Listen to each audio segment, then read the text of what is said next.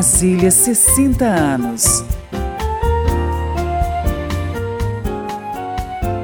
A deputada Érica Cocai, do Partido dos Trabalhadores, se integrou à cidade em 1975, vindo com sua família do Ceará. Naquele tempo, ela se perguntava como se podia viver numa cidade que não tem mar. Aí ela descobriu que o céu era o mar do Cerrado.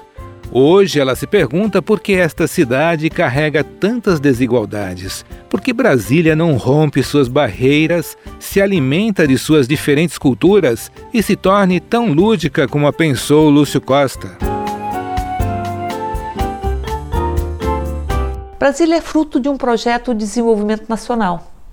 É fruto, inclusive, do sonho de Dom Bosco.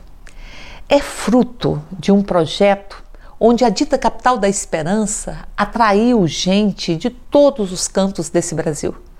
Veio gente do Brasil inteiro para transformar esse barro vermelho na capital do Brasil.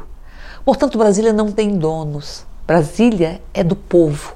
E Brasília é mais do que a hospedeira do governo federal. Brasília é a capital deste país, uma cidade tombada tombada em suas escalas, uma cidade que foi pensada a partir de um traço mágico de Lúcio Costa para ser a cidade da igualdade. Brasília foi pensada para ser florida o ano inteiro, para ter as bongavilles, para ter os ipês e tudo isso que transforma essa cidade numa cidade parque.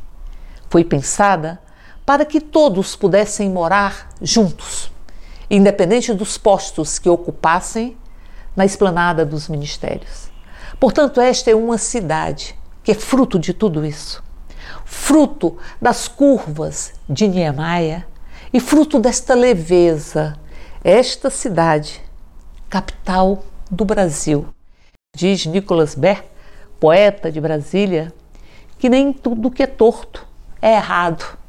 Olha, vide as pernas do Garrincha e as árvores do cerrado. Então, portanto, nós carregamos um amor muito grande por Brasília. Essa Brasília que se fez diversa e é uma Brasília que ainda carrega tantas desigualdades.